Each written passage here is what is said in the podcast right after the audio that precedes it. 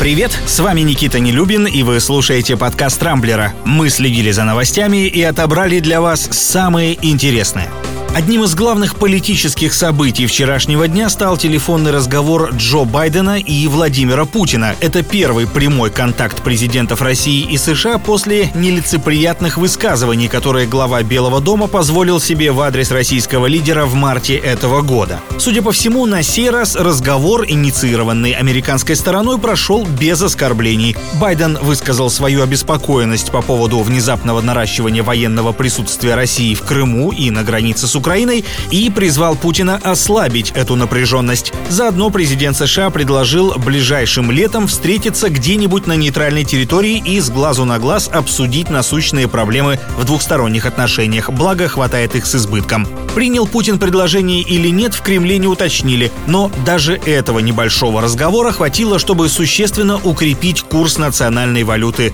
Доллар и евро упали больше, чем на рубль.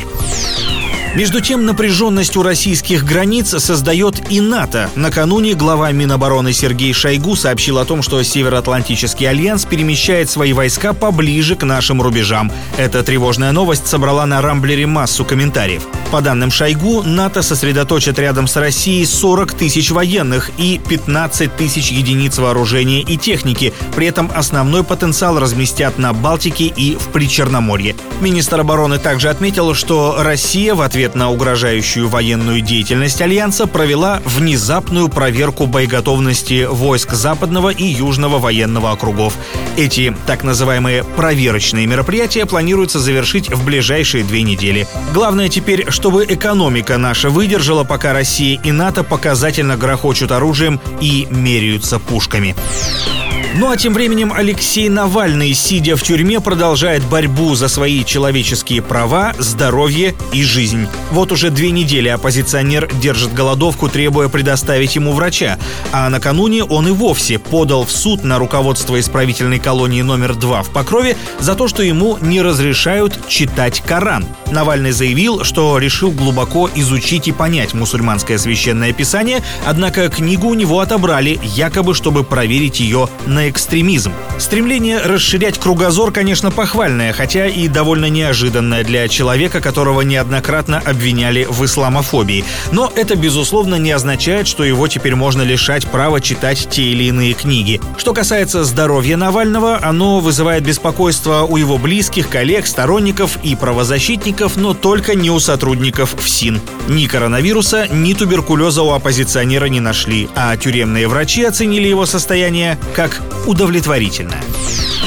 Между тем, ситуация с Навальным может стать еще одним поводом для Запада ужесточить антироссийские санкции. Ранее ЕС и США заговорили о вероятном отключении нашей страны от мировой межбанковской системы SWIFT, а теперь Россия может остаться без виза и MasterCard. Накануне об этом заявили сперва глава МИДа Сергей Лавров, а затем и пресс-секретарь президента Дмитрий Песков. Говорить об этом наверняка еще преждевременно, но исключать подобного развития событий нельзя. Впрочем, Впрочем, представитель Кремля настроен весьма оптимистично, ведь у нас есть национальная платежная система МИР. Правда, принимают наши карты помимо России пока что только в девяти странах мира, то есть особо не разгуляешься, но лиха беда начала. В обозримом будущем, по словам Пескова, МИР обязательно получит глобальное распространение. На худой конец у россиян остаются старые добрые наличные, которые, напомню, совсем скоро поменяют дизайн.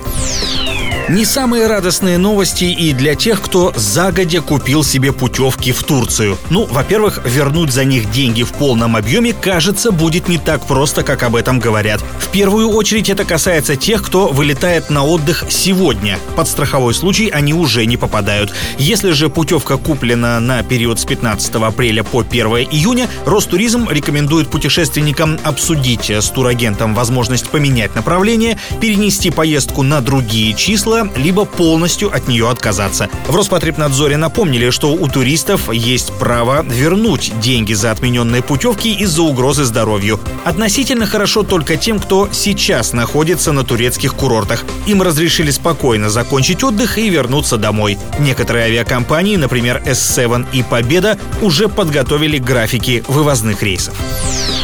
На этом у меня все. С вами был Никита Нелюбин. Не пропускайте интересные новости, слушайте и подписывайтесь на нас в Google подкастах и CastBox. Увидимся на rambler.ru. Счастливо!